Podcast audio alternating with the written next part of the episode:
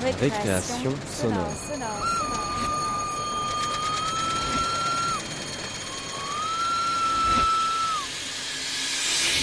Sur Radio Campus Paris Paris.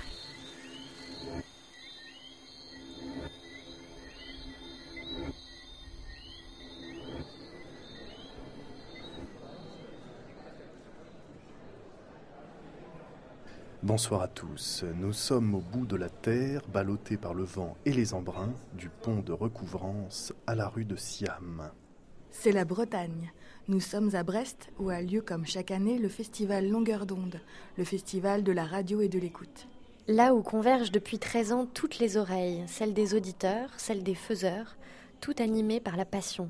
La passion des documentaires, des reportages, des interviews, bref, de la radio. Vendredi 5 février a eu lieu en direct et en public une émission consacrée aux documentaires et organisée par Radio Campus France. Nous vous en proposons ce soir quelques morceaux choisis. Une interview de Sylvain Gire, le boss d'Arte Radio, Suivie d'une rencontre avec le collectif nantais Le Bruitagène, puis d'une discussion avec deux étudiants de l'école Louis Lumière qui présentent ici un documentaire en compétition. et enfin une rencontre avec Madame Irène Omelianenko, coordinatrice de toute l'activité documentaire de France Culture, et bien entendu des célèbres Sur les docks et Creation on Air. Alors bonjour Sylvain Gire, Bonjour. vous êtes responsable éditorial et cofondateur d'Arte Radio. Absolument. Et nous allons parler un petit peu aujourd'hui, par exemple, des critères de sélection d'un documentaire à Arte Radio. Oula, c'est une bonne question. On va, je propose de commencer par euh, un peu revenir sur la genèse d'Arte Radio, qui était une création Arte France lancée en 2002. Euh, est-ce que euh, le projet est loin d'être fini? Ça va durer encore longtemps, j'espère. Mais est-ce qu'on pourrait faire un petit bilan euh, depuis sa création? Oui, bah, ça fait 14 ans maintenant. Euh, à l'époque, c'était totalement pionnier, mais ça reste encore un objet très singulier. Euh, il se trouve que pour les 10 ans d'Arte Radio, j'ai eu la chance d'être invité euh, un peu partout, à Sydney, à New York, à Chicago, au Japon. Et partout, euh, les gens me disaient, mais, mais pourquoi il n'y en a pas d'autres? Et en fait, il n'y en a toujours pas d'autres. C'est une radio sur Internet, à la demande, et qui ne produit, qui ne diffuse que des créations radiophoniques. Donc il n'y a pas de, diffusion en continu, il n'y a pas d'information, il n'y a pas la météo, ce sont uniquement des créations. Alors, comment est-ce qu'on pourrait définir la ligne éditoriale d'Arte Radio? C'est un, un peu comme un magazine, c'est un magazine sonore qui paraît toutes les semaines, mais c'est aussi une sonothèque puisqu'on garde tous les programmes en archive. Donc il y a 2100 et quelques créations et tout ce qu'on a produit depuis 2002 est toujours archivé et librement écoutable et podcastable gratuitement et sans publicité. Alors, euh, un peu à la manière d'une d'une maison d'édition, par exemple, un peu exigeante, euh, vous publiez très rarement les reportages déjà tout faits qu'on vous envoie. Jamais, pratiquement jamais. Alors pourquoi? Ah, parce que justement, c'est un magazine, parce que euh, c'est une couleur, comme les radios. En radio, on parle de couleur d'antenne pour la, la spécificité du son et des voix qu'on y entend. Et moi, ce qui m'intéresse, c'est la création. Ce qui m'intéresse, c'est de permettre à des jeunes gens, parce que Arte Radio, euh, essentiellement, les contributeurs ont été au fil des années euh, des amateurs et des professionnels, mais énormément de débutants. Euh, il me semble que la radio doit rester un espace ouvert. Moi, j'ai commencé la radio en 90 à France Culture, j'en avais jamais fait. Et, euh, et il me semble que la radio doit rester un média accessible à des gens qui en ont l'envie. Il se trouve que là, pour, des tas de raisons, il y a un renouveau de la, création radiophonique, il y a une envie, on, le voit avec tous les jeunes gens qui sont présents à Brest, on le voit avec tous les jeunes gens de la formation du Créadoc d'Angoulême qui sont présents, et on le voit avec le, nombre de projets que je reçois chaque semaine. Donc, euh, c'est pas du tout intéressant pour moi de, de diffuser quelque chose qui a déjà été fait. D'abord, souvent les critères techniques correspondent pas. Et puis, c'est quand même un magazine. Il y a une éditorialisation. C'est-à-dire que moi, je fais une différence entre l'art sonore, euh, qui se rapprocherait de l'art contemporain, par exemple les plasticiens sonores qui vont exposer dans une galerie. Euh, Arte Radio n'est pas une galerie d'écoute, c'est un magazine. Et donc, un magazine, il y a une rédaction en chef, il y a un projet, il y a une ligne éditoriale qu'on pourrait résumer par euh, écouter le monde et les vies qu'on y mène. Mais je me sens au-dessus de moi, au-dessus du rédacteur en chef, il y a l'auditeur.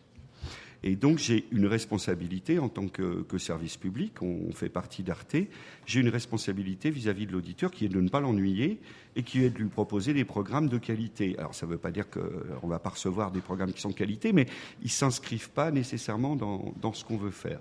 Et donc nous, ce qu'on aime, c'est aider l'auteur à élaborer son projet. On est là en tant que producteur pour l'accompagner en lui confiant du matériel, en le formant au matériel et en lui apportant un soutien éditorial et technique pour qu'il arrive à mener à bien son projet. Alors, il va réaliser son projet seul, mais ensuite, le projet va être finalisé avec nous, avec notre écoute au sein d'Arte. Il y a, d'ailleurs ce, mot publié sur les sites de la radio qui s'appelle euh, Comment se faire refuser un projet. Mhm. Et euh, le texte se termine par cette phrase euh, Une fois votre projet accepté, les ennuis commencent. C'est-à-dire, qu'est-ce qui se passe une fois qu'on a un projet accepté par Arte Radio? Bah, Justement, ce qui se passe, c'est qu'on va beaucoup travailler en amont. C'est-à-dire qu'on va aider à définir, on, va se poser les, bonnes questions, qui sont d'abord des questions techniques. Quel micro on va utiliser? Est-ce qu'on va travailler en mono ou en stéréo? Nous, en général, on travaille avec les deux micros. Mais, euh, par exemple, on préfère que les entretiens soient faits en mono et les ambiances en stéréo. Donc, l'auteur, même s'il est débutant, il sera formé à ces deux types de micros. Ensuite, on va se poser les bonnes questions. Quelle histoire on veut raconter? À quel moment on va faire l'entretien? Dans quel type de pièce? Avec quelle sonorité? De quoi on va avoir besoin? C'est-à-dire qu'on essaye d'anticiper sur le résultat final. Et c'est pour ça que c'est ce qui me paraît important. Et c'est vrai que quand on est débutant, on n'en a pas forcément conscience. C'est d'anticiper euh, la diffusion, d'anticiper qu'est-ce que l'auditeur va entendre, de manière à ne pas revenir de reportage en se disant ah zut, mais j'ai oublié, j'aurais pu faire ça, il y, avait, telle ambiance qui aurait pu être intéressante, et puis je ne l'ai pas capté. Parce que si l'ambiance n'est pas sur la bande, je m'excuse, je continue à parler de bande, c'est ridicule à l'ère numérique, mais on, parle toujours de bande en radio. Bon, bah, si l'ambiance n'est pas sur la bande, on l'a pas. On, ne l'a pas, on va pas l'inventer. Donc, euh, et comme nous, on s'interdit euh, de mettre de la musique ou des, des musiques d'illustration, voilà. Donc, on va énormément discuté en amont, aussi bien avec moi qu'avec les, chargés de production, euh, Sarah Monimar et Chloé Assous-Plugnan, qui se chargent de la formation technique, mais aussi avec les réalisateurs. Et puis, euh, voilà, donc on va beaucoup travailler en amont, et ensuite, on va travailler, euh, l'auteur va donc tourner tout seul, il va aussi monter tout seul, parce que le montage, c'est une étape fondamentale du documentaire. C'est de la création. C'est de la création, et c'est là où les choses prennent forme. Euh, j'ai coutume de dire qu'en général, au tournage, on fait ce qu'on peut, et c'est toujours moins bien que ce qu'on avait anticipé. C'est-à-dire qu'on a rencontré un personnage fabuleux, on a eu une conversation extraordinaire avec lui, euh, le personnage est drôle, plein de vie, plein de verve, il parle bien, sauf que le jour où on va l'interviewer, bah, il y a le micro entre nous deux, et euh, bah, ce jour-là, il est fatigué, il est moins drôle, bon voilà. Donc, mais malheureusement, c'est la bande, c'est ce qu'on a. Donc le montage va nous servir à raconter encore une autre histoire. Et ça, pour moi, c'est vraiment, ça appartient à l'auteur. Donc l'auteur prémonte, en tout cas travaille son montage tout seul. Donc c'est pareil, on, lui explique comment faire. Et puis ensuite, j'écoute.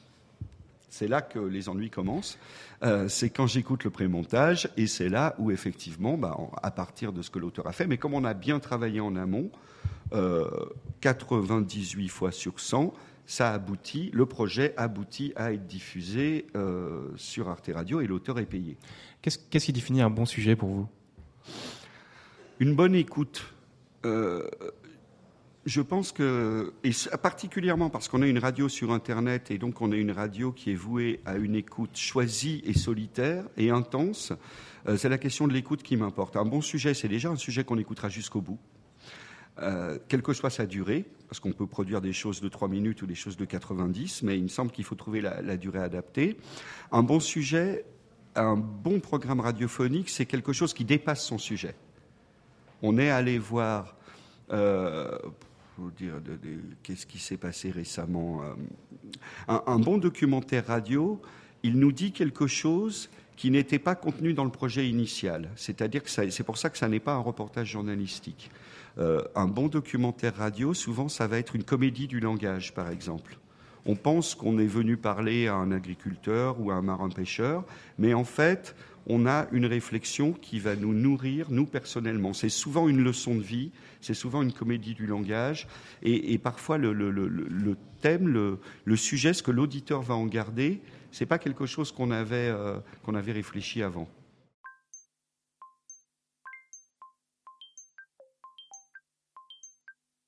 Récréation sonore. Je suis tellement mal à l'aise face à un micro, c'est terrible.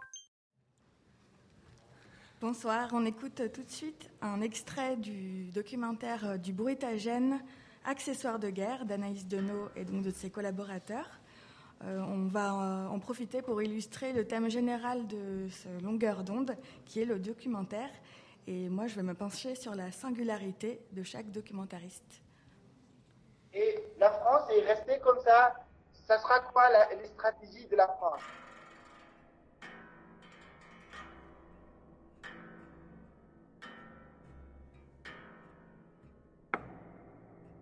On ne peut pas dire la situation parce que vous êtes loin de nous et vous ne pouvez pas, vous ne croyez pas ce que je dis. Ça fait mille fois qu'on parle sur les, les, télévisions, les radios, mais la France, il n'écoute pas, il n'entend pas. Peut-être qu'il y a des, oreilles euh, fermées. Qu'est-ce qu'on va faire? Qu'est-ce qu'il qu qu sera la décision de la France? Il, attend pour, pour un massacre?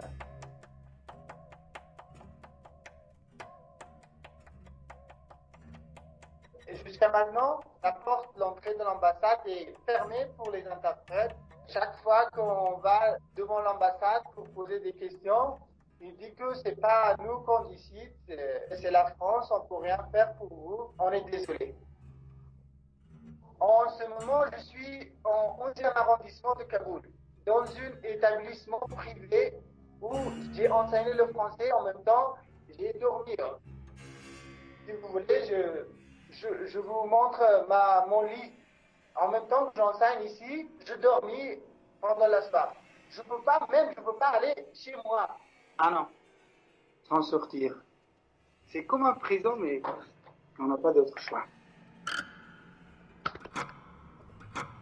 Qui nous entend en France? Qui prend la responsabilité de nous, de, de ses frères afghans? Où est le droit humain? On n'est pas des hommes,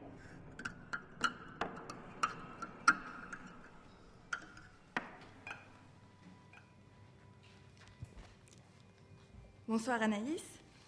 Tu Bonsoir. Tu m'as dit tout à l'heure en coulisses que donc toi tu fonctionnais, tu créais plutôt en groupe, donc avec ton collectif, le Bruitagène, alors que Laetitia qui est là aussi ce soir et qui fait aussi partie de ce collectif, crée plutôt de son côté. Donc pour ce documentaire euh, dont on a écouté un extrait, comment ça s'est passé? Euh, En fait, c'est euh, une, une des avocates qui défend euh, la personne qu'on a entendue là, c'est un Afghan qui est toujours à Kaboul et qui attend un visa pour la France parce qu'il est dans une, situation très compliquée et il a été mis en danger par l'armée française. Donc il y a des, avocats qui sont regroupés pour défendre ces Afghans et c'est une des avocates qui nous a sollicité euh, parce qu'on avait déjà travaillé ensemble auparavant et aussi sur un, cas de difficulté avec un visa, enfin un cas de droit des étrangers. Euh, c'est un petit peu particulier parce que là, on a été sollicité de l'extérieur. Et habituellement, euh, qui est-ce qui prend l'initiative d'un sujet? Alors, dans le collectif, ça, ça peut être euh, n'importe lequel d'entre nous. Après, il y a des, on voit qu'il y a des types de sujets ou de façons de choisir les sujets qui diffèrent un peu selon les personnes. Mais il n'y a pas de a pas de spécialisation des tâches parmi nous. Très bien. Et donc, dans ce documentaire-là, Accessoires de guerre, euh, est-ce que ça a été facile de gagner un peu la, confiance de ces personnes alors qu'elles ont eu le sentiment d'être trahies? Euh, Non, non, non. En fait, euh, de notre expérience, quand on tend un micro et, quand on écoute, les gens, les gens parlent, les gens se livrent. Ils ont, j'ai l'impression, moi, une, une, confiance avec le radiophonique qu'ils ont peut-être pas avec avec euh, l'audiovisuel ou avec le, la caméra ou avec la télé, euh, c'est quasi immédiat. Les gens parlent. Et au niveau du montage, euh, est-ce qu'il y a des, des passages de, que vous n'avez pas gardés, dont tu as dû faire le deuil? Ah. Euh, ouais, alors en plus là il y en a beaucoup. La, personne qu'on a entend, Aaron, euh, il, est il est donc en, je sais pas si on le comprend avec l'extrait, mais ça fait un an qu'il est dans un institut, il est en, il est enfermé, il sort pas. C'est des gens qui ont été identifiés pendant qu'ils travaillaient avec l'armée française, donc ils ont ils ont peur d'être reconnus dans la rue et, qu'on les tue en fait tout simplement ou qu'on les kidnappe ou voilà. Et, et donc on a, on a conversé par Skype. Et c'était le moyen que j'avais aussi d'enregistrer la conversation, mais de, se voir, ça me semblait bien parce qu'on ne se connaît pas. et, donc on a passé beaucoup de temps juste à, converser, à dialoguer comme ça. Il me montrait là où il vivait, il voyait chez moi et je lui présentais ma fille. Et, euh, donc ça, bah, ça, a créé plein de, moments. Tout ça, c'était enregistré tout du long. Et, à la réécoute, il y a des moments, bah, ça n'avait rien à faire dans le documentaire, mais ça parlait beaucoup de lui. Quoi. Nous allons écouter maintenant un deuxième extrait euh, qui est cette fois du documentaire L'étreinte de Laetitia Audinet.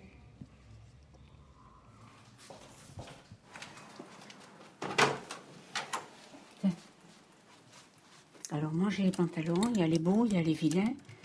Celui-ci, je ne sais pas si c'est le vilain. Euh, c'est celui qui est moins beau. Bon, on va prendre le beau parce qu'il faut s'en servir quand même de ce beau. Celui-là, c'est celui que j'ai acheté, mais il est chaud. Ah, il vaut mieux quelque chose de léger pour bah, Il vaut mieux que je mette ceci. Moi, j'aurais dû avoir une expérience de vie comme toi. Voilà. Et après, tu te fixes. Après, on se fixe. Moi, je veux bien la mettre avec la petite. La petite noire, si tu préfères. Pourquoi après tout Après tout, moi, je... Ça, c'est vieux comme... Euh, la blanche est jolie.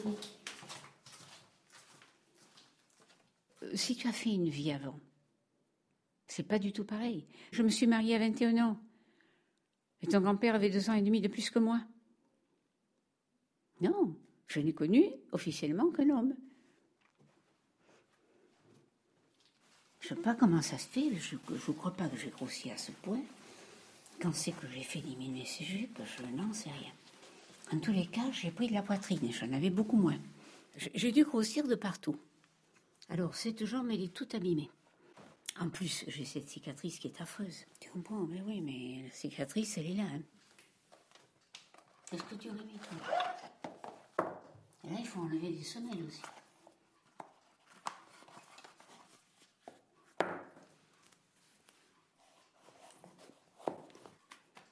Les bleus, malheureusement, vont me faire mal aux pieds. Celles-là sont jolies, je les ai faites allergir, mais malheureusement, ça, ça aurait été bien. Et si je dois souffrir des pieds, parce que j'ai des pieds tout abîmés. Si je devais, il faudrait tout refaire chez moi actuellement. Pourquoi tu as les pieds qui ont cette forme? Eh bien, parce que j'ai porté beaucoup de, chaussures à talons très jeune. Euh, puis la vieillesse, elle m'a dit aussi, là, ça déforme, mais c'est un peu de famille. Laetitia, dans ce documentaire, donc tu, tu es avec ta grand-mère. Oui, bonjour. bonjour. vous échangez, euh, tu bouges avec elle. Comment est-ce que tu as mis en place cette mise en scène? Euh, bon, d'abord, ça, c'est un, documentaire, un projet que je portais depuis un moment, parce que bon, j'ai une relation qui est très très forte avec, euh, avec ma grand-mère, tout simplement. J'avais envie de faire un portrait, mais pas sous un, angle classique, en fait. Et je savais que par rapport à sa parole, je, pouvais faire émerger des choses euh, très modernes, en fait, sur certaines thématiques. notamment sur le rapport à la féminité, le rapport au corps. Et, mais voilà, c'est vrai qu'effectivement, il fallait que je fasse une forme d'approche pas classique en, mettant, en la mettant, en la confrontant un entretien euh, avec des questions qui auraient été un peu trop brutales. Donc dans l'idée, en fait, euh, on se prépare tout simplement à sortir, à aller euh, à un bal, à partir à un bal toutes les deux, et ça nous donne l'occasion en fait de bah, nous habiller, nous maquiller, nous coiffer.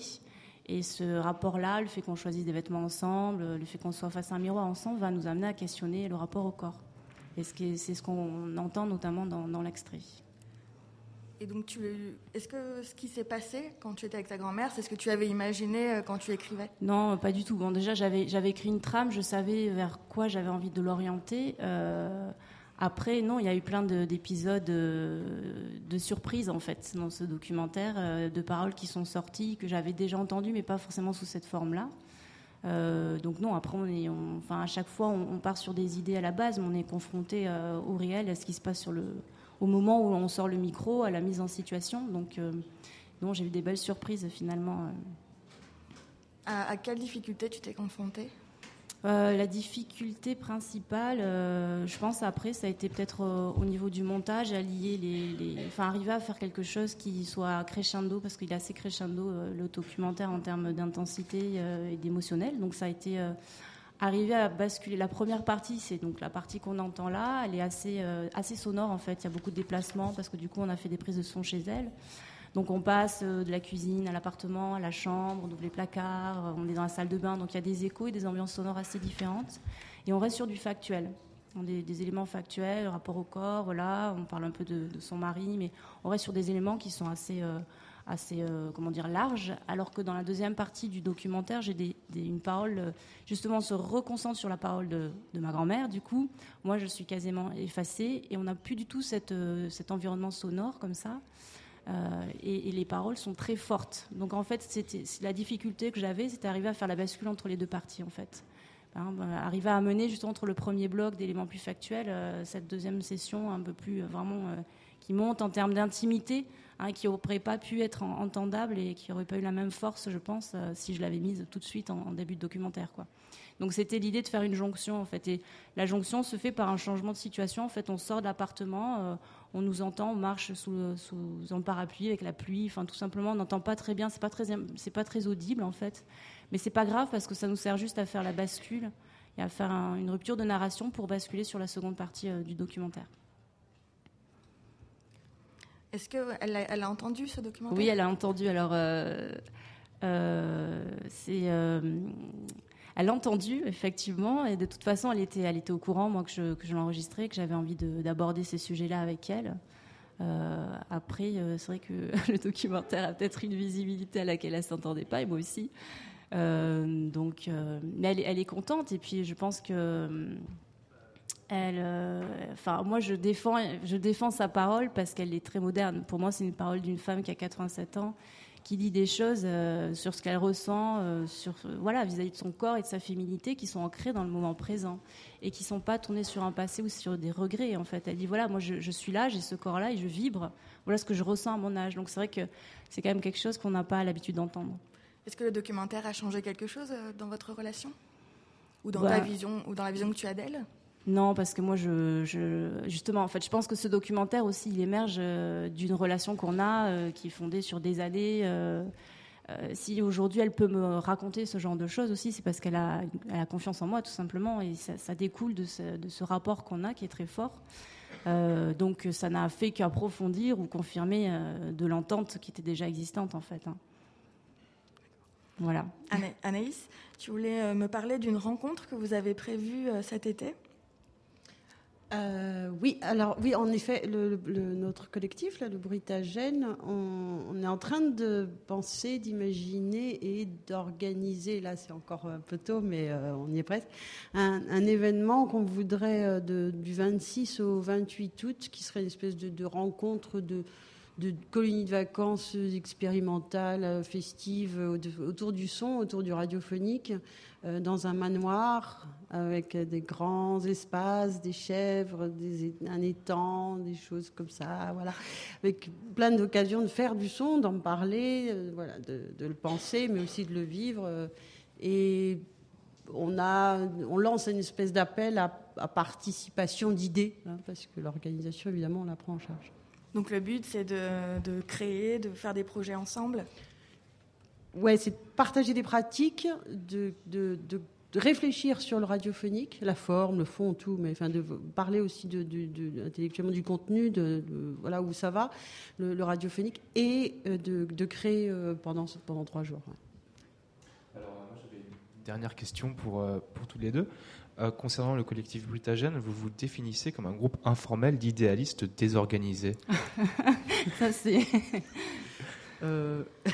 Oui. Euh. Ouais, et dans le désorganisé, en fait, il faut surtout désorganiser, c'est vraiment c'est le... mot important. D'accord, c'est,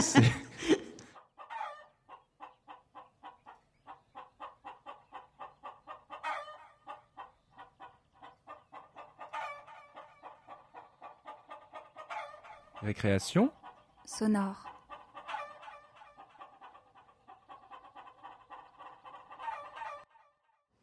Puisqu'on est à Brest, on va en profiter peut-être euh, pour prendre un peu la mer. Mais, euh, mais pas avec deux marins, chère Juliette. mais avec euh, deux apprentis cinéastes, je crois. C'est ça. En fait, on accueille maintenant Simon Prieur. Bonjour Simon. Bonjour. Et Nicolas Vercambre. Bonjour. Euh, donc bonjour à tous les deux. Merci d'avoir accepté notre invitation. Euh, vous êtes là parce que vous êtes euh, sélectionné en fait pour le prix longueur d'onde euh, dans la catégorie petites ondes. Alors c'est-à-dire les pièces qui ne sont pas produites, on va dire par un grand diffuseur, enfin qui sont produites, a priori produites et diffusées dans un contexte plus confidentiel. Et donc votre pièce s'intitule 30 stagiaires et 3 mâts. Vous l'avez réalisée en duo en 2014 dans le cadre de vos études à l'École nationale supérieure Louis Lumière. Alors pour ce documentaire, euh, vous avez suivi une association brestoise qui s'appelle l'AJD. Initialement, c'était l'aumônerie de la jeunesse délinquante. Aujourd'hui, elle s'appelle l'association des amis euh, jeudi dimanche. Et cette association, elle initie à la navigation des jeunes qui ont eu des démêlés avec la justice et qui sont en réinsertion, mais également des apprentis navigateurs euh, lambda des gens dont c'est tout simplement le loisir. Alors, euh, du coup, ben, cette association mêle ces, euh, ces deux publics très différents au cours de, sorties en mer, voire apparemment de traversées transatlantiques, tout ça à bord d'une goélette à trois mois. Et je crois que ben, le mieux, c'est d'écouter euh, un extrait du documentaire. le gars qui sort de prison, par exemple, qui arrive là, avec, euh, en se disant qu'il a une étiquette de sortant de prison, on lui dit écoute, mon vieux, ici, personne ne t'en parlera, personne ne te posera la question, et t'as pas une étiquette sur l'épaule. Alors, hein, pas de problème, t'es comme tout le monde. Hein. Et tu vois, c'est ça qui est chambé, quoi. Du coup, cette transat, moi, après, elle m'a aidé à faire la part des choses sur plein de choses quand t'es en mer, comme ça, pendant deux mois, tu relativises sur énormément de choses. Tu repenses à la terre, mais en même temps, t'as plus envie de la voir, t'as plus envie de revenir en France. T'es loin de tes soucis. Et euh, je sais pas comment dire ça. Après, moi, ce que je trouve dans la voile et les bateaux, c'est. C'est. Je sais pas, ça me plaît, je me sens utile. C'est ce que je veux dire? Je suis bon dans ce que je fais.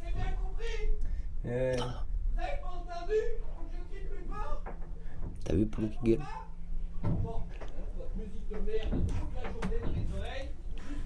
Tu l'entends là parce que ça a dégénéré, il y a des machins qui vont passer par-dessus bord, il y a peut-être des gens qui vont passer par-dessus bord avec, ils comprendront un peu ce que c'est que de brailler. Un pénible, alors, c'est pas possible, on a affaire à des gamins de deux ans, on va tester. Voilà, ça c'est Poulon. tout dans la délicatesse, c'est tout à fait Poulon. Alors cette pièce, euh, elle dure euh, 20 minutes et quelques, et euh, ben, quand on l'écoute euh, en intégralité, on l'entend, euh, ça, ça rit, ça chahute, euh, ça s'engueule, ça déconne, euh, bref, il y a des personnages assez hauts en couleur, et euh, ben, il y en a une trentaine à bord. Euh, comment vous avez vécu donc euh, le tournage, c'est-à-dire euh, toute cette traversée avec toute cette bande hétéroclite?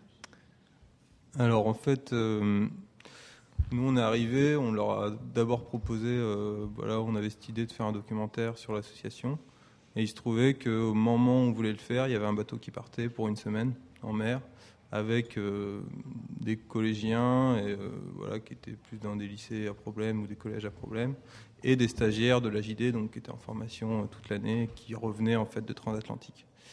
Et euh, du coup, le documentaire, en fait, on l'a un peu construit sur le bateau parce qu'on savait pas où on arrivait, en fait, comme tout le monde, comme tous les stagiaires qui arrivent à la JD, ils savent pas trop où ils arrivent et personne nous explique. Donc, euh, finalement, au fur et à mesure, on a, on a écrit. D'abord, on a, voilà, on s'est intégré comme tout le monde. On a participé à la vie du bateau, à le faire avancer. Et puis, euh, dès qu'on avait le temps pour faire le documentaire, bah, on en profitait pour écrire et tourner euh, des passages qu'on jugeait importants et qu'on voulait mettre dedans. Mais ça devait être du coup une expérience humaine euh, assez étonnante de débarquer comme ça. C'était surtout dans ce sens-là, savoir comment est-ce qu'on débarque sur un bateau comme ça, plein de gens d'horizons différents, avec des histoires plus ou moins compliquées. Ouais, tout à fait. Surtout que, bah, comme j'ai dit tout à l'heure, personne ne sait. Et comme le dit euh, Michel Jaouen, euh, comme on vient de l'entendre, on ne cherche pas à savoir euh, d'où les gens viennent. Et en fait, nous, on est arrivé sur le bateau, on aurait très bien pu être des gens en réinsertion ou des jeunes. et personne nous a demandé, en fait. Et voilà, au bout de un, deux jours, on commençait à expliquer, bah voilà, on aimerait bien faire un documentaire avec vous. Donc il y en a euh, qui étaient partants pour euh, nous parler de leur expérience, ce qu'ils faisaient là et ce que l'assaut leur apportait. Donc au début, vous, vous ne tourniez pas si je comprends bien. Si, on a tourné quelques petits trucs, mais il y a finalement assez peu de choses qu'on a montées euh, au début. Enfin, c'est plus avec le temps, après, qu'on a eu des choses intéressantes. Et aussi, euh, on a déterminé ce qui nous paraissait intéressant à dire. quoi. D'accord. Mais ça nous amène justement à la question suivante. On, vou- on voulait vous demander, parce qu'on sait que vous avez fait ce, documentaire en restant, euh, enfin en faisant une, euh, comment, une sortie en mer avec eux, donc qui durait quand même neuf, jours sur les îles anglo-normandes, enfin autour des îles anglo-normandes. Et du coup, est-ce que ça vous paraît, avec le recul, euh, avoir été quelque chose de nécessaire pour le documentaire, justement, d'avoir passé ce temps avec eux, d'avoir passé vraiment une petite dizaine de jours Bah, en fait, je crois que ouais, ça aurait pas été possible autrement parce que on a pu euh, avoir leur confiance. euh, ils ont pu vraiment se livrer, ceux qui avaient envie en tout cas. Et surtout, nous, ça nous a permis de comprendre ce que c'était vraiment euh, la même si en une semaine, c'était pas possible de comprendre. Parce qu'on l'a compris euh, après plus tard en, lisant le livre de Michel Jaouen ou en discutant avec des personnes qui sont plus vieilles de, l'association. Mais de toute façon, une semaine, c'est- pas assez pour, pour se rendre compte du travail que fait cette association. Après, euh, nous, on a essayé de faire du mieux qu'on a pu avec, euh, avec les personnalités qu'on a rencontrées. Et, et c'est sûrement pas représentatif de tout ce que fait cette association, mais en tout cas, ça représente euh, ce qui s'est passé sur le bateau avec eux pendant ces neuf jours. On a entendu tout à l'heure Sylvain Gire d'Arte Radio nous parler de l'importance du projet. J'ai l'im- j'ai l'impression que chez vous, il y avait d'abord une envie, c'est ça? Euh, ça, vous est venu comment ce, sujet? Pourquoi vous vous êtes dit un jour on va, faire quelque chose sur la JD Ben, en fait, euh, moi j'avais un ami qui était passé en tant que en formation là-bas et qui m'en avait vaguement parlé. Moi, ayant quelques liens avec la mer aussi, je connaissais un petit peu euh, l'histoire de Michel Jaouen. Enfin, on m'en avait raconté un petit peu euh, des bribes et du coup, euh, je me suis dit pourquoi pas.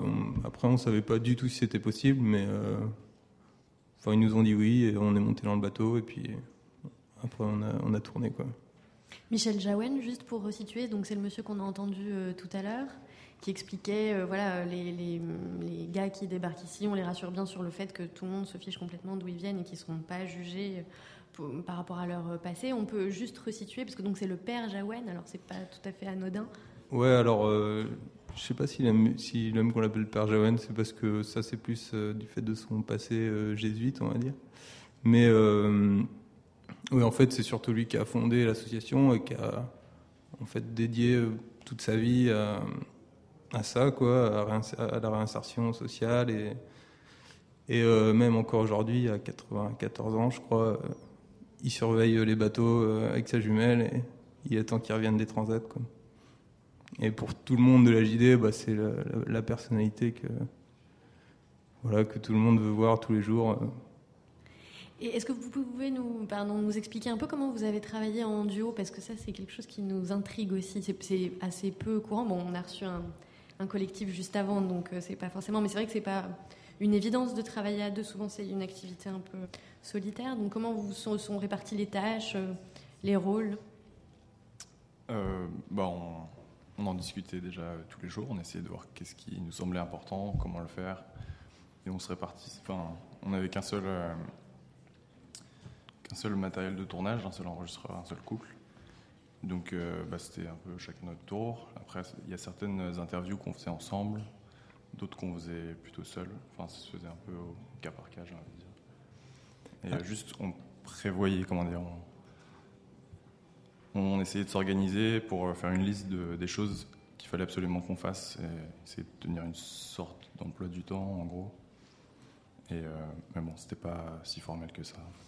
Après, j'ai l'impression que ça a été euh, super nécessaire parce que quand on était en train de tourner, finalement, on voyait moins ce qui se passait sur le bateau et quelles étaient les personnalités qui pourraient être insérées dans le documentaire. Et quand il y en a un qui tournait, bah, l'autre, finalement, il participait plus à, à la vie sur le bateau et euh, voilà, il, il préparait des futures séquences du documentaire. quoi. Hmm, Oui, c'est aussi une façon de se faire euh, accepter et de rentrer un peu dans le paysage. euh. Ouais, je pense qu'à ce niveau-là, ça a été plutôt pas mal. La matière et même la- l'architecture du, du sujet finalement est née euh, tout au long de cette semaine au fur et à mesure à la fois du tournage mais aussi de vos participations au- à la vie du bateau, c'est ça Ça s'est vraiment construit euh. Ouais, tout à fait, parce que, enfin, encore une fois, on ne savait pas euh, si- si- s'il y avait euh, des, équipiers qui faisaient avancer le bateau. En fait, non, c'est tout le monde qui fait avancer le bateau. Tout le monde hisse les voiles, tout le monde euh, fait la cuisine, tout le monde fait la vaisselle.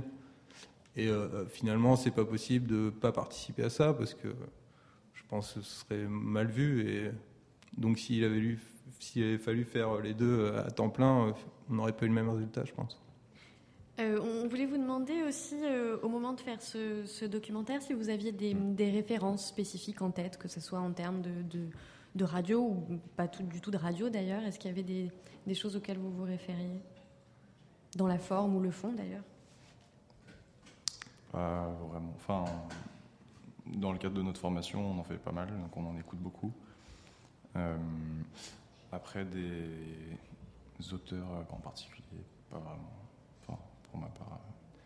Non, ouais, euh. C'était une approche euh, intuitive, quoi, personnelle. Ouais, tout à fait. Et puis, euh, Mais forcément basé sur ce qu'on avait entendu avant, quoi, mais pas de- une personnalité qui se dégageait particulièrement. Quoi. Et du coup, justement, pour revenir rapidement à votre formation, donc vous êtes étudiant euh, à l'ENS, l'École nationale supérieure Louis Lumière, qui est, si je me trompe pas, plutôt une formation euh, technique, du coup, de son, mais très complète, donc qui balaye euh, plusieurs, euh, plusieurs domaines euh, du son. Euh, comment est-ce que le, le documentaire euh, du coup sonore est abordé? Parce qu'on connaît euh, par exemple la formation du, Créadoc qui est vraiment axée sur voilà le le- l'écriture euh, où il est vraiment on se pose des questions d'auteur entre guillemets. Là c'est plus technique. Alors on se demandait ouais comment c'était abordé si c'était Eh ben, en fait, au sein du, cursus son, sur les trois ans, il y a une formation à la radio qui, euh, qui est basée sur euh, des intervenants extérieurs et, euh, des cours, et qui amène en fait à quatre réalisations de documentaires radiophoniques et de fiction radiophonique au cours des trois ans d'études. Donc ça, c'est encadré par quelqu'un, un enseignant de Lumière et des intervenants extérieurs de Radio France qui viennent nous donner leurs avis sur ce qu'on a fait ou nous aider à construire les projets. On disait tout à l'heure le principe justement de ces, de ces traversées, c'est de, de mélanger les gens. Donc on l'a compris, il y a des jeunes délinquants, mais aussi des gens euh, qui ont juste envie de s'initier euh, à la navigation. Et ce qui revient souvent, enfin, on entend Poulon là notamment qui dit ça, euh, que ça permet de rencontrer des gens nouveaux, des gens qu'on n'aurait pas rencontrés autrement. Et du coup, ça, ça nous a frappé. On s'est dit finalement, les activités de l'association, justement, l'expérience que vivent ces gens, ça nous paraît un peu à l'image du documentaire finalement, puisque l'idée c'est de d'aller vers les gens, enfin, des gens, des lieux qui nous sont pas forcément euh, familiers à l'origine et vers lesquels on cherche à s'ouvrir dans une démarche un peu euh, un peu curieuse. Et à un moment donné, le père Jawen dit ça. Il dit c'est plus facile sur un bateau. On est les, les uns sur les autres. Inévitablement, on fait connaissance, on devient copains. C'est plus facile sur un bateau. Et moi, j'avais envie de vous demander est-ce que c'est plus facile avec un micro? Eh ben, euh, je sais pas parce que ça, ça nous fait quand même un appareil en plus euh, que les autres. Donc, euh, le premier regard, il est peut-être un peu méfiant, mais euh, c'est marrant que vous disiez ça parce qu'au final, ils sont tous pris au jeu. Ils voulaient tous faire du son, et on leur était obligé de leur donner un enregistreur et, et un micro et pour que tout le monde, pour que tout le monde enregistre en fait les gens qui parlaient sur le bateau, parce que tout le monde a envie de faire du documentaire en fait. Ça, c'est assez marrant. Ça les a pas euh, déconcentrés au moment d'affaler la trinquette ou ce qu'on entend, mais parce que ça, ça rigole pas quand même les manœuvres. Alors si tout le monde se met à faire du son, Bah, c'est un peu n'importe quoi sur les bateaux quand même, faut, faut le dire, et il n'y a pas vraiment d'ordre. Ça crie beaucoup quand même. hein. Ça crie pas mal, ouais. Et euh, mais euh, non, non, tout, tout se fait bien. Et puis si le bateau il fait deux, trois fois le tour sur lui-même, c'est pas si grave que ça en fait, parce qu'il y a le temps. Et puis, et puis on se fait engueuler, mais bon, c'est, euh, chacun est libre en fait de faire ce qu'il veut. Il laisse vraiment euh, la totale liberté à tout le monde sur le bateau. Et du coup, pour revenir euh, ben, à ça, à ce que permet le, micro, euh, vous, dans cette expérience documentaire, donc vous, en avez eu deux à réaliser euh, au cours de vos études, est-ce que vous avez eu cette sensation-là, que c'est un outil qui permettait de débarquer quelque part euh, et et de d'enfoncer doucement les portes, mais du coup de quand même de. Mhm. Enfin, c'est Non, quoi ouais, votre clair- sentiment par rapport à ça Oui, c'est clair que c'est bon, déjà beaucoup plus discret qu'une caméra, etc. Enfin, tout, le monde, tout le monde en parle. Et euh, après, c'est aussi juste l'occasion de parler avec quelqu'un, au final. Et c'est, je pense, ça qui est important, c'est que ça nous met dans une situation dans laquelle on doit s'intéresser à la personne qu'on a en face de nous. Et je pense que c'est surtout ça, en fait. Mais sans le côté euh, ultra intrusif d'une caméra. Est-ce qu'on peut l'écouter sur Internet? Euh, Oui, bien sûr. Alors, il est sur différents SoundCloud et Mixcloud, et en, et en tout cas sur le mien, donc euh, SoundCloud slash Simon Prieur. Il est sur le Mixcloud de l'Appel, qui est l'association des étudiants Louis Lumière, où il y a en fait tous les documentaires euh, des élèves depuis euh, quelques années. Et sur euh, l'audioblog d'Arty Radio aussi, euh, ENS Louis Lumière, je pense. Merci beaucoup d'être euh, venu nous voir sur le plateau, euh, Simon Prieur et Nicolas Vercambe. Merci.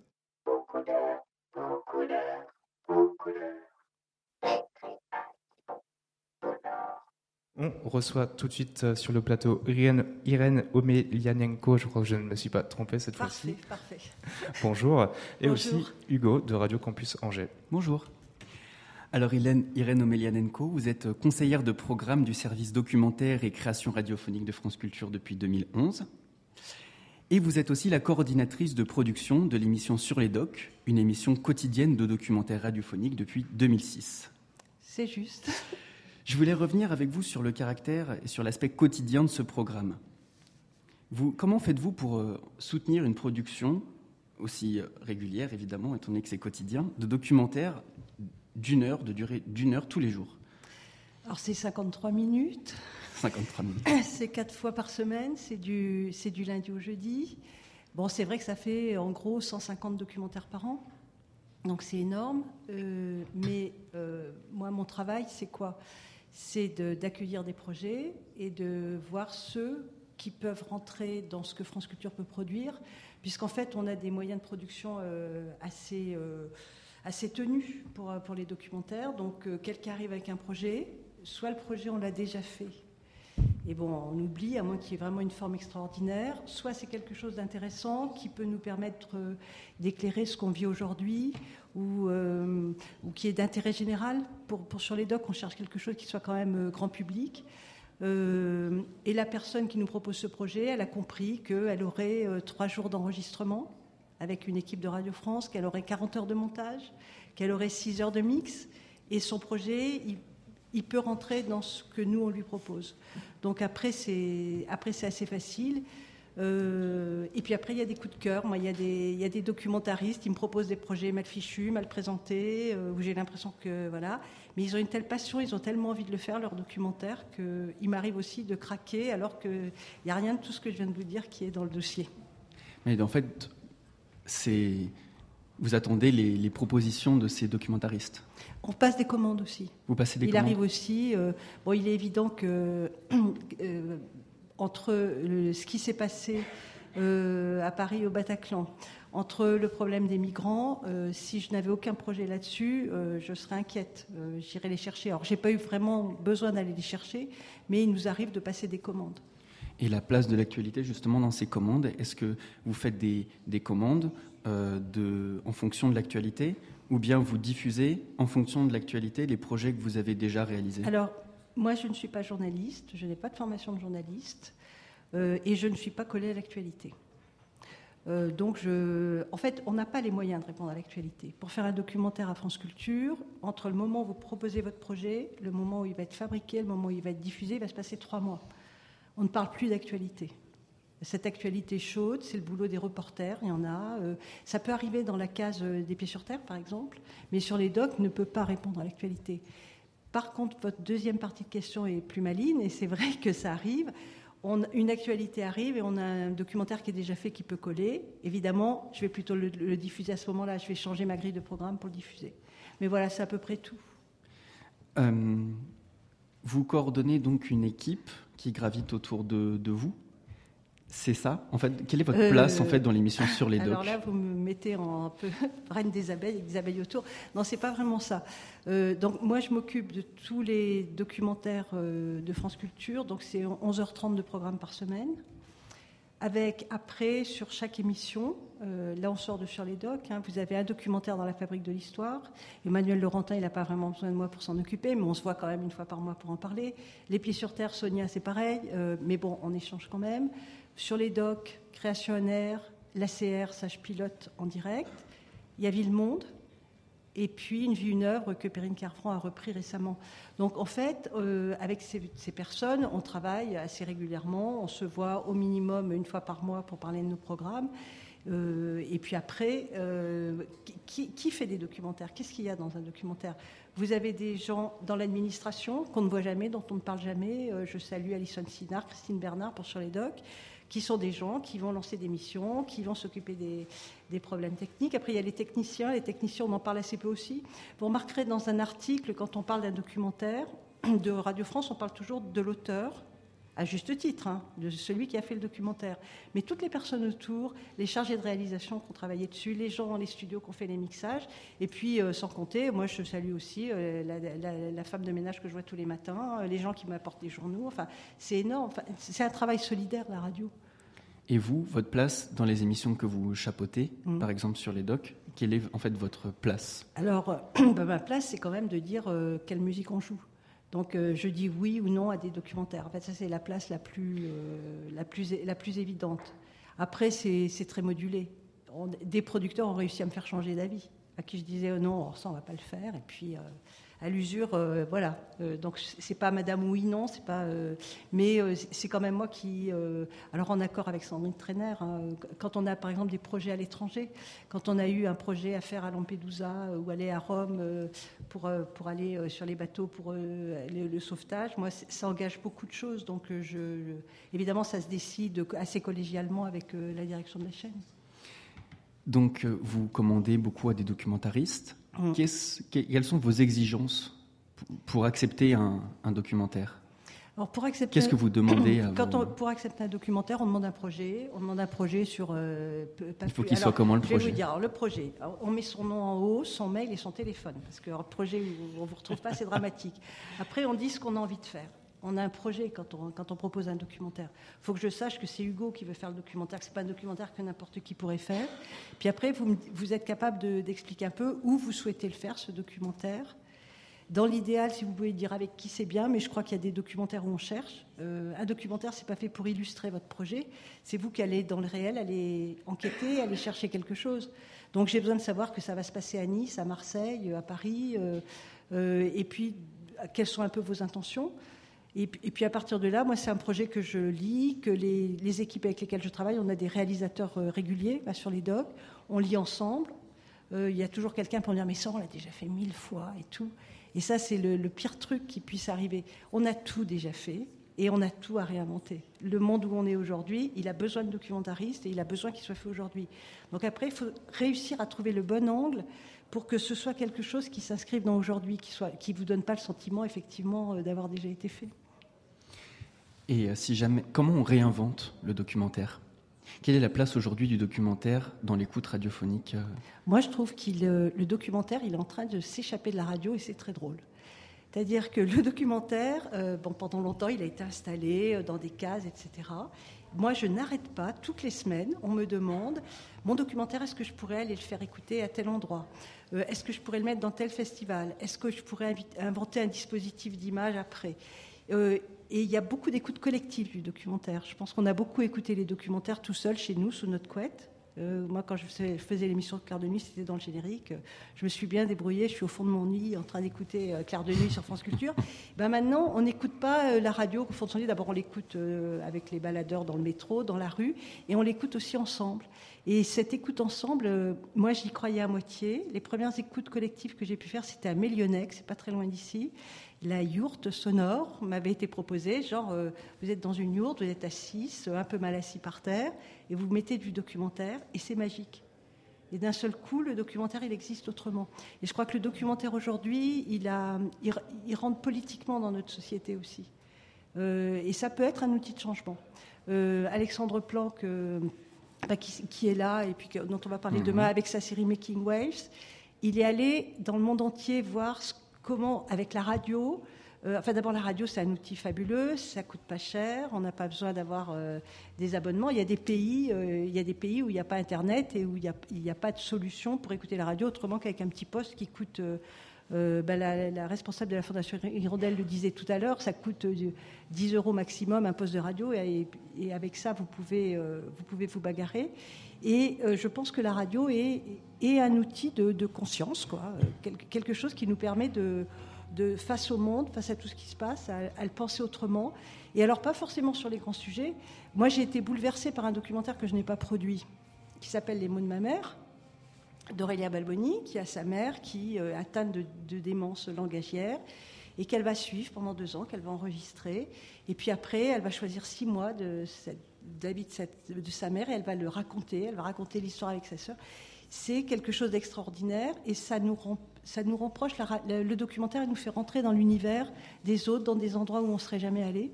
C'est ça un documentaire, ça nous fait rentrer dans l'univers des autres? Oui, en partie. Enfin, moi, je pense. Alors, c'est aussi. Alors, c'est ça. Et c'est aussi euh, un point de vue d'auteur. Euh, on, peut avoir des documentaires qui sont faits par quelqu'un qui va pas qui va, on va être juste avec lui, quoi. Euh, Lionel Cantat fait un travail sur la solitude où il se balade dans les rues et puis il nous dit ce qu'il qu ressent. C'est aussi un documentaire. Euh, le documentaire, il est multiforme. Je pense que moi, je suis incapable de donner une définition du documentaire. Ce qu'on sait, c'est que c'est fait avec du réel, alors que la fiction, elle est faite avec de la fiction. Que, en général, on met pas trop de comédiens dedans, on met des vrais gens dans la vraie vie. Et puis qu'effectivement, on a eu un travail, euh, je pense, un travail de cœur hein, aussi pour approcher ces gens. Euh, parce que à la radio aussi, la chance, c'est que vous pouvez être euh, moche, mal habillé, faire peur. Ce qui va compter, c'est votre voix et votre être. Qui vous êtes et ce que vous allez dire. Et on va vous écouter. Et on est débarrassé de beaucoup de contraintes et beaucoup de formatage social aussi. Vous dites que le documentaire, ça permet de sortir du formatage social, que c'est un outil politique, que ça coûte beaucoup d'argent. J'ai dit ça? Oui. Que ça coûtait beaucoup d'argent? Vous l'avez dit au, au, début de votre interview, ah, c'était limité au niveau financier, au niveau des moyens ah, de production. Ah, D'accord, oui, ok. Vu comme ça. Parallèlement à votre activité de, de conseillère de programme et de, et de, coordinatrice de Sur les Docs, vous êtes cofondatrice de l'Association pour le développement du, du, documentaire radiophonique. Avec ce regard-là, donc, d'amoureuse et passionnée du documentaire, qu'est-ce que vous pensez de la place du format long du documentaire à, la, à Radio France aujourd'hui?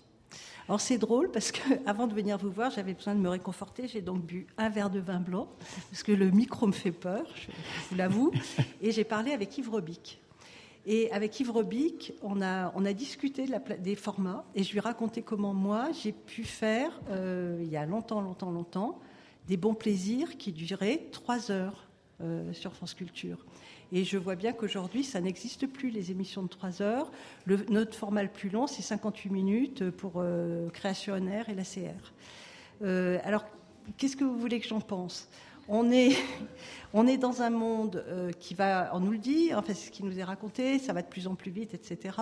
On nous a fait des théories sur le temps de cerveau moyen disponible qui, au bout de 10 minutes, exploserait. Euh, je pense que on, a un peu les conséquences de tout ça.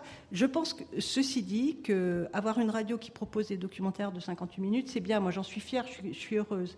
Et, et, je pense que peut-être des, des formats longs reviendront, euh, mais ils ne peuvent plus rentrer dans ce qu'on appelle une grille de programme. C'est-à-dire que ces documentaires longs, moi je suis sûre qu'ils vont revenir sur le web. Euh, un jour, on se fera nos propres radios. La grille, il n'y aura plus de grille. On se fera un, terrain libre pour écouter, pour écouter la radio. Et là, des formats longs pourront revenir. Parce que c'est vrai, quand on est auditeur et qu'on écoute la radio, on sent vraiment une disparition de ces formats longs, mais que ce soit au niveau des documentaires, mais aussi des reportages. Mm. C'est quoi la différence entre un reportage long format et un documentaire? Bah, Le reportage, euh, vous allez sur un terrain, euh, vous avez peut-être un peu préparé, mais vous ne savez pas trop où vous allez, vous allez capter ce qui se passe, vous allez revenir, vous, avez, vous allez le monter rapidement et vous allez le faire entendre. Euh, le documentaire, euh, vous allez aller euh, sur le terrain. Probablement, vous aurez quand même préparé avant, à mon avis. Vous allez revenir, vous allez interroger votre point de vue sur ce qui s'est passé, vous allez travailler les éléments que vous allez rapporter, vous allez faire un travail sonore avec. On est dans une élaboration complètement différente. Mais pour revenir sur les formats longs, vous allez pouvoir faire une expérience parce que maintenant on a un portail euh, documentaire. C'est le mot portail, c'est un peu bizarre. Enfin, bref, sur le site de, c est, c est de France Culture, portail il va y avoir la maison du documentaire où, vous, où, on va mettre en ligne des documentaires. On va petit à petit ramener des, des anciens documentaires et on va mettre ces fameux documentaires de 3h30.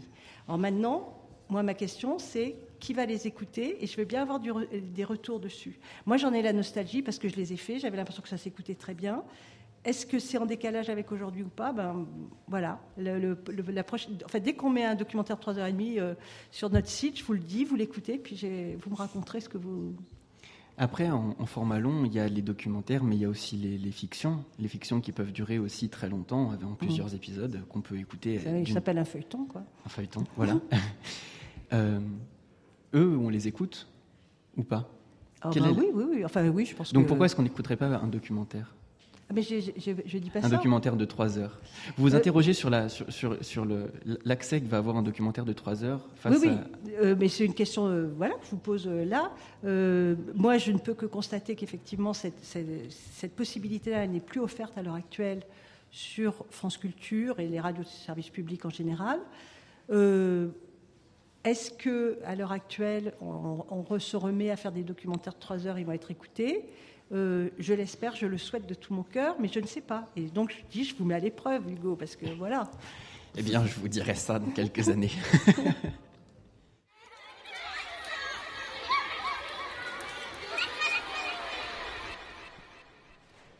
C'était Récréation Sonore et nous étions à Brest pour le 13e festival Longueur d'onde, le festival de la radio et de l'écoute.